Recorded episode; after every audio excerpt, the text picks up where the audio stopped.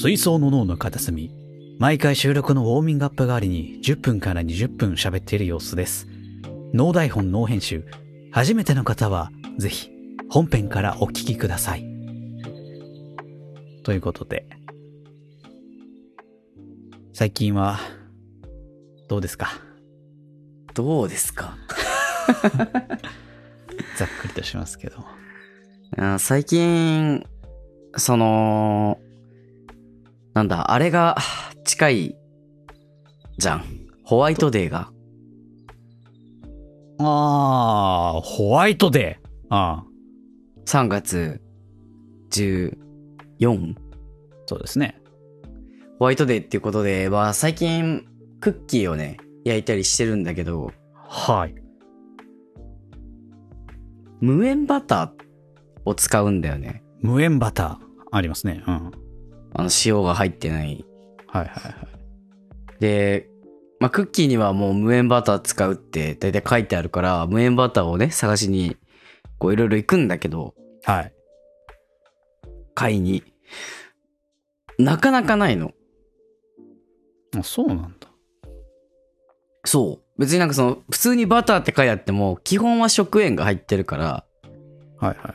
中にはわざわざさ、火炎って、その、塩加えてますみたいな書いてあるのあって。うんうんうん。いや、火炎ってわざわざ書くぐらいならさ、無塩も置いといてよと思って。でも、火炎のバター3種類ぐらい置いてあんの。はいはいはい。無塩のバターないの。ええーす、あんまないもんなんだ。あんまりないね。その家の近くのバター置いてある理想なスーパーとかさ、コンビニとか回って、5軒中2軒ぐらいかな、無塩あるのは。えー半分以下。そんなもんなんだ。いや、なんか意識してみたことが、なんかお菓子作りをしないからさ、意外とないのがなんねか、普通の、よくあるあの、バターみたいなの買っちゃって、そうですね、私がお菓子作りに無縁だからですかね。うまいこと 言うじゃん。はい。はい。まあもうちょっとよりマシなね、よりベターなボケがあったかなと思いますが。それはババターみたいな感じなの。なんかちょっとそれはなんか、なんかね、ちはい。何も言わなければ綺麗に終わったのに。余計なものを付け足してしまったようです。私はどうやら。言わなければいいことを言ったみたいです。はい。いや、もうお菓子、作ったらいいと思うよ。うん。お菓子ね。そうか。お菓子か。なんか、まあ、パンケーキぐらいだな。日常で作るお菓子。甘いもの食べたいなパンケーキ。ってお菓子？一応、ああ。じゃないかな。なんか、重すぎる気がして、はいはいはいはお菓子というには、その、なんかお菓子の基準が難しいけどさ、い。うん。その、さっとプレゼントされて、みたいなのがおお菓子だと思うの。クッキーとかさ、チョコとかさ。ああ。僕の中で、ホットケーキをさ、いきなりさ、今日ホットケーキ作ってきたんだって言って渡されたらさ、あ、作ってくるんだ、ホットケーキって思わない？ちょっと。なんか、ずっしりしてるな、この、まあ、入ってるなんか箱、も。なんかチョコとかクッキーとかに比べるとそういう印象は確かにあそうそうそうそうそう。受けるかもね。へえ。そうか、じゃあお菓子作んねえわ。いや、別になんか、お菓子作ってないだろって言いたいわけじゃないんだけど、はい、あのおっしゃる通り、私はお菓子作りをしたことがありません。反論の余地もございませんでした。申し訳ございません。クッキー、クッキー簡単だからね。なんかあんまけど、なんだろうな。あんまクッキーを食べたいってならないからさ、ず要は作ったものは私がそのイコール食べたいものになるからさ。あー、なんかお菓子って、その境地じゃないと思うんだよね。それ料理は食べたいから作るってなると思うけど、お菓子は作ること自体に価値があるというか、あ、お菓子作りたいなーって言って作るみたいな。だかあら結構多いんじゃないかな。作るの好きだけど別にそんな食べたいわけじゃないとかさ。やけど、まあまあ、なんかそういう人もいそうな気はする。うん、なんか料理とかより、ねえ、なんか、やんなくてもいいことだから、料理ははいはいさは、いお腹空いたらなんか食べなきゃってなるけど、うん。お菓子はやっぱね、その分、やっぱめんどくさいんよね。料理とかより、うん。日常的にできないぐらいには。めんどくさいと思うん、だからこそね、そのめんどくささをやりたい時があるんだよね。う。そうか。まあ、だから別にクッキー作食べたいなと思って作ったことなんか、ほぼないよ。何のカミングアウトをされてんだろう、俺今。うん。ケーキとかも作ったけど、別に食べたいなら買えばいいじゃんって思うもん。それは間違いない。まあね。うん。食べたくて作り始めてもさ、生地をさ、1時間とか寝かせてる間にさ、別にもう、いいやってなるしさ、待ってるその時間でコンビニに行けばさ、まあ、僕が作るよ速攻でり、うんね、ずっと美味しいのが食べられるからね。まあね。そんなね、だ結果をね、重視しつける。つまり、ディアボロだよね。ディアボロにはたどり着けないのよ。お菓子作りの境地には。ジョジョの話を会話しています。あそうそうそうそう、ジョジョのね。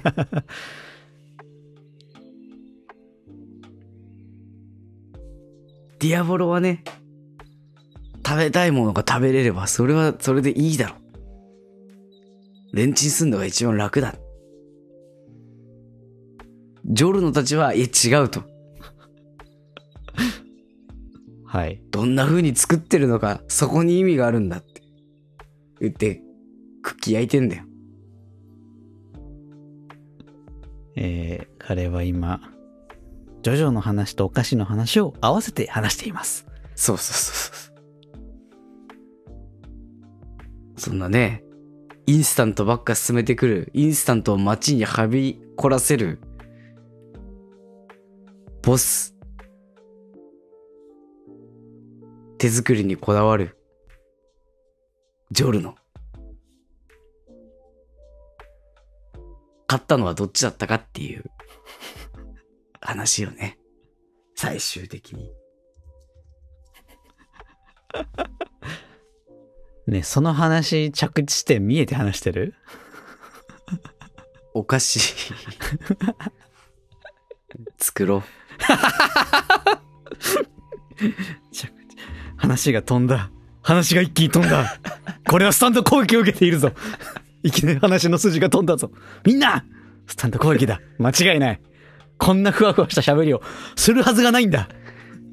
話のつじつまは吹き飛ばした。な、あいつの、間に合った。弱えギリギリで。弱えスタート能力、こいつ弱え若干こうなんかもやっとした感じの会話になるだけじゃねえか。はあ、そうね。まあ、料理ね。最近料理の話ばっかだね。まあまあね、その何もないとさ、料理ぐらいしか話すことがなくなるまあね。ね。日常のね、動作の中でねっていう話だから。それもそう。そうそうそうそう。最近なまあ相変わらずカレーを食べてる日々ですけど。はあいつもカレー食べてるな。いつもカレー食べてるよ。なんか、なんか、スパイスの匂いがしそう。うん体から。してる、カレー臭がしてると思ああ、嫌だな。カレー臭って言われると、嫌だな。う。いや、けど、なんかさすがに、まあ暖かくもなってくるから、そのカレーウィークをやめる時期になってくるわけですよ。うんうんうん。で、なんか健康に気を使おうかなっという意識も高まり、さすがに同じものを食べず。あの、皆さん、アスケンってご存知ですか？アプリの？そう。アプリのアスケン。はいはいはあの、まあ、レコーディングダイエット的な？あれでしょ？毎毎食毎食さ、飽きもせずに人の食事に点数つけてくる。トゲがあんな。おー、さてはアスケンアンチか？毎食毎食。あ 40点だ、50点だ。次は何々を取りましょう。そうそうそうそう。まあそういう食事を記録してアドバイスをもらえたりとか、まあその大体食事がどこういう食事でどんな栄養バランスだったかみたいのが見れるアプリなんですよ。うんうんで、もうさ、例えば、なんだろう、コンビニ弁当とか買っちゃった日とかでもさ、もうそのコンビニ弁当のバーコードをピッてやるだけで、それがもうその食事の栄養バランスが記録できたりするわけ。うん。うんうんであとは、写真をね、撮れば、あ、これ、これがご飯で、これがサラダで、これがカレーで、みたいなとか。もうかなり便利に記録できるアプリで。それを、昔やってたんだけど、まあやめてて。なんだけど、その、健康に気を使う意識が高まってきたから、それちょっと再開をしてみたんですよ。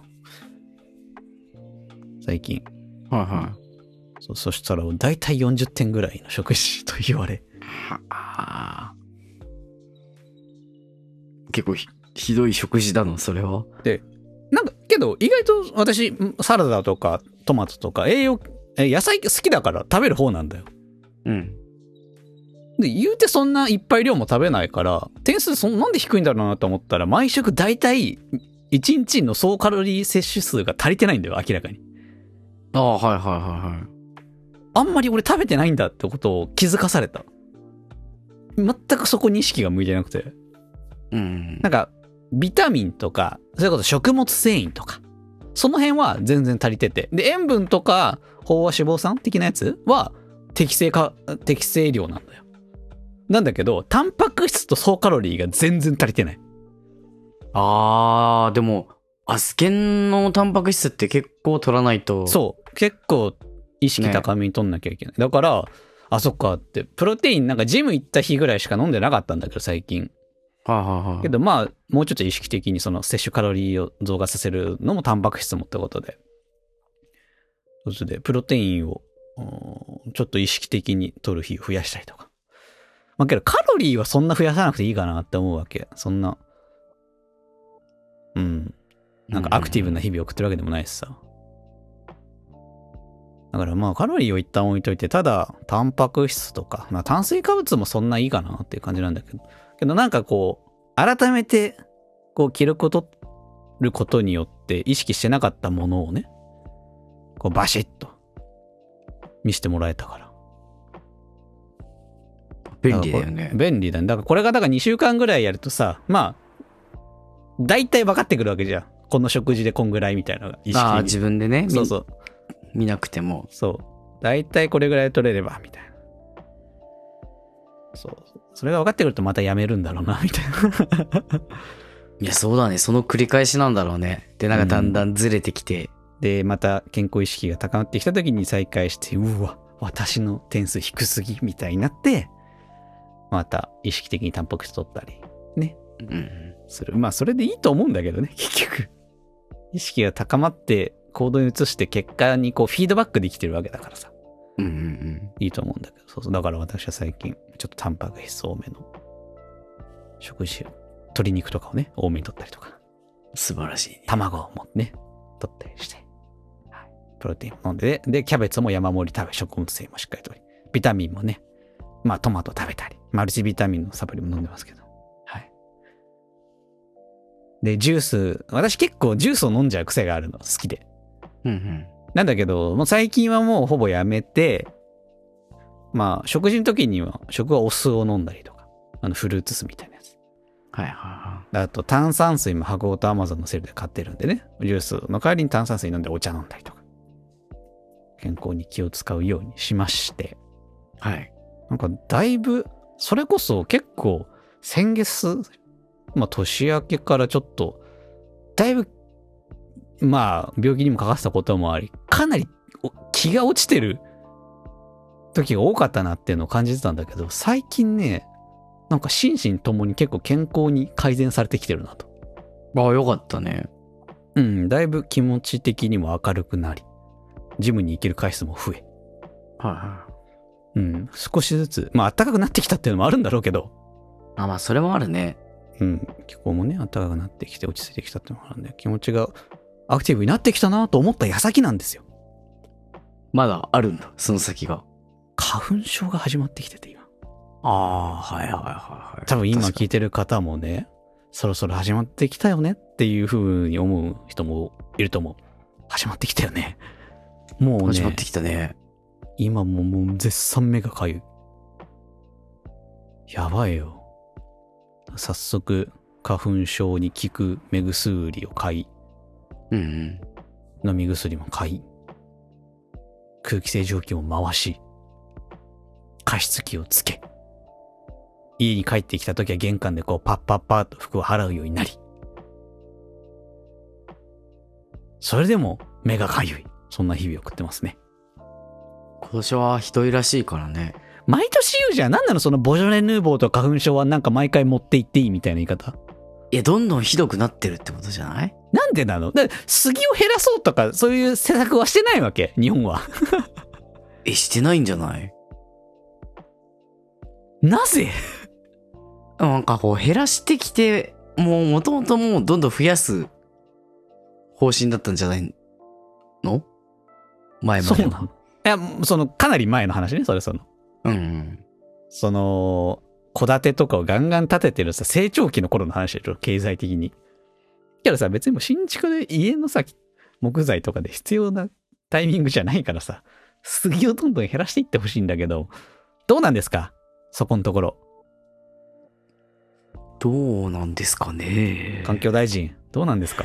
あの、杉はね、それでも大事なあの資源っていうこともあるので。けどね、実際にね、これだけね、あの、医療負担が増えてるんですよ、国民たちには。大臣。うん。適正に。健康保険だってね、税金なんですよ。皆さんが税金払って税金で花粉症直してる場合じゃないんですよ、皆さんが。どうなんですか、大臣？健康保険については管轄外ですので、まあ、お答えはちょっとできないんですね。だからそこは連携を取ってね、このね、杉をどれだけ減らしたらどれだけ税金が減るかっていうのをね、試算してね、一回考えてみた方がいいと思うんですよ、絶対に。大臣。どうなんですかあそこのところのお考えは？杉を減らすことにも税金はかかりますんで、そこの兼ね合いを見てね、ちょっと検討はしたいと思いますけども、直ちにお答えはできないですね。これだから日本の政治は。そうか、まあ。そっか、杉減って、なんかさ、その、に人間に害する花粉の量が減ってる杉みたいなさ、ニュースとか見たことあるんだけど、その辺も進んでないんだ。すどうなん？別になんか、その、なんだろう。だって、新しくさ、今ある杉をわざわざさ、人間に害の少ない杉に変えるみたいなことなんでしょ？植え替え？そそれって別に杉またね増えるだけじゃん言っていや、けどその総花粉、杉花粉量うんがその、今が100だとしてさ、植え替えればまあ95、90とかになるわけじゃん。その総杉の本数は変わんなくても。はいはいはい花粉の量なわけじゃん。結局多分。まあでもそうは言ってもさやっぱ木の植え替えってさ結構その山の強さとかって木によって変わるみたいな言うからさああ、まあ一気に植え替えることでね、んそういなんか自然に悪影響があるかもしれないじゃん？おっしゃる通りですね、そこは。ええそんななんか急ぎはできない気もするけどいやけどもう、もうどうにかしてほしいわけ。花粉症患者としては。やっぱなんか鼻の奥レーザーで焼くみたいなやつやった方がいいのかな？あるじゃん、いろいろ。そういう。ちょっとお金のかかる治療法が。どうなんかね、なんか、うーん、でもまあそう、季節がさ、人によって違うじゃん。この季節。あーこれだと今杉で、まあ夏前だと豚草とかも多いよね。うんうん。で、ヒノキとかの人もいるけど、うん。なんかずっと毎、一年を通して結構な割合でとかだったらさ、やった方がいいような気もするけどさ。まあ1ヶ月ちょっと、まあ2ヶ月ぐらいだったら我慢せいってこと？まあなんかね、目薬とかさ、その、花粉症の薬とかで、抑えた方がいい気もしちゃうんだよね。そうなのかな。結構するんじゃないっけ？なんか、そうだよね。まあ、保険適用内のものもあれば外のものもあると思うけど。うん。そうね。ちょっとまあ、今すぐ受けたいと思うほどのあれじゃないから調べたことはないけど、相場は。なんかイメージとしてはかかるイメージ。ちょっとだけ。なんか多分毎シーズン飲み薬と目薬買ってた方が圧倒的に安いのは安いと思うんだよ。うん結局。うん。でも、楽になるならね、ちょっと楽になりたいんです。気になるよね。楽にしてください。そうね。今いつか、よ、症状、症状がこれよりひどくなるとかあれば、ね。受けた方がいいのかな。やけどさ、私、花粉症になってまだ、4、5年とかなわけよ。はあ、はあはあ、社会人になったぐらいから初めてさ、忘れもしない。あのー当時お付き合いしてた方と渋谷に行ったのよ。はい。こういうこれぐらいのね、2月3月ぐらいの時に。うんうん。で、渋谷でまあなんかうろうろして遊んでたんだけど。で、帰り道、こう駅に向かって、あの、もう日本一有名な交差点、渋谷のスクランブル交差点。駅の近くじゃないですか。こう差し掛かってあそこに入っ、え？何？あ、目の前にあるってことね。あ、そうね目の前にこう、スクランブル交差点に来た瞬間に、猛烈に目が痒くなり、もう開けてらんないぐらい。で、最初ゴミが入ったのかなって思ったの。空気も悪いっす、あの辺って。うんうんうん。だけどもうなんかもう、どうにもならなくて。そしたらだんだん鼻水も止まんなくなってきて、急に。冷静にこういろいろ考えたら、これ花粉症じゃないってなって。スクランブル交差点に入った瞬間、私は花粉症が急に始まったんですよ。へえ、突然なんだ、そういうのって。うん、自覚したのその瞬間だった。もしかしたらちょっとずつなんかあったのかもしれない、その日。うん。けどもう、もう耐えらんなくなったのはそのスクランブル交差点の瞬間だった。あ、そうなんだ。へえ。気づけばなってるイメージだったな。なんかもう耐えらんなくなっちゃったな、あのスクランブル交差点にこう、いた瞬間。空気が悪くて、まあ、たまたま本当に目が、なんかゴミが入って、それがちょうどスイッチでみたいなのがあったのかもしれない、なんかいろんな要因が。けどもう忘れもしない、あの瞬間にもうダメになっちゃって。もう、もうそしたら、あのし、松清かなんかあったでしょ、あの辺に。確か。駅前のスクランブルの周りにドラッグストア。あー、なんかあったかもな。そうでもう駆け込んで目薬買って、もうジャバジャバさして。あけどもうもうダメだっつって帰って、そのままごめん帰るとか言って帰って。そっからずっともうこの時期になるともうジャバジャバ目薬を刺す日々。あ。そうなんだ。辛い日々を送ってるんだね。うーん、ねえ。そこ、もう、目がとにかく私ダメで。ああ。辛いです。もう目がかゆい。ねえ、やだやだ。まあそんな感じで。あんまりテンションが上がってない気がしますけども。まあ、花粉症のことを思い出すとね。そう、辛くなっちゃうからね。まあそんなこんなでそろそろお時間ですので、えー本編に行きましょう。